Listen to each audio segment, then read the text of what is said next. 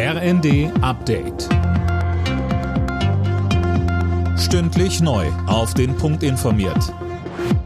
Ich bin André Glatzel. Guten Tag.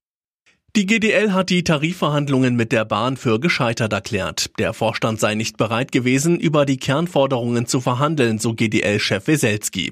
Bahnpersonalvorstand Seiler erklärte, bis zum Abbruch durch die GDL seien es eigentlich konstruktive Gespräche gewesen. Wir haben das Scheitern nicht zu verantworten. Wir haben weitere Verhandlungstermine vereinbart.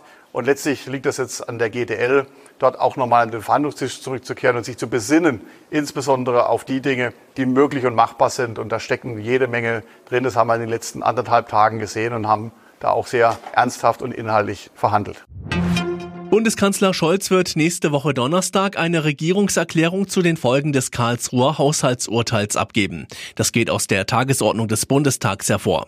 Am Freitag wird der Bundestag dann erstmals über den Nachtragshaushalt für dieses Jahr beraten. Der Bundesrat hat dem Wachstumschancengesetz der Ampelkoalition nicht zugestimmt, sondern will im Vermittlungsausschuss nachverhandeln. Grund ist, dass Länder und Kommunen zwei Drittel der Kosten stemmen sollen. Hamburgs Finanzsenator Dressel sprach von einem Akt finanzpolitischer Notwehr. So geht es nicht. Denn wir sind in einer Phase, dass wir auf eine Kompensation an anderer Stelle vom Bund nicht hoffen dürfen. Und insofern muss es jetzt darum gehen, dafür zu sorgen, dass ein Wachstumschancengesetz deutlich günstiger ist. Dieses Gesetz muss zurück in die Montagehalle. In diesem Jahr wird es vermutlich weniger Verkehrstote in Deutschland geben. Das zeigt eine Prognose des ADAC und das, obwohl die Zahl der Unfälle gestiegen ist.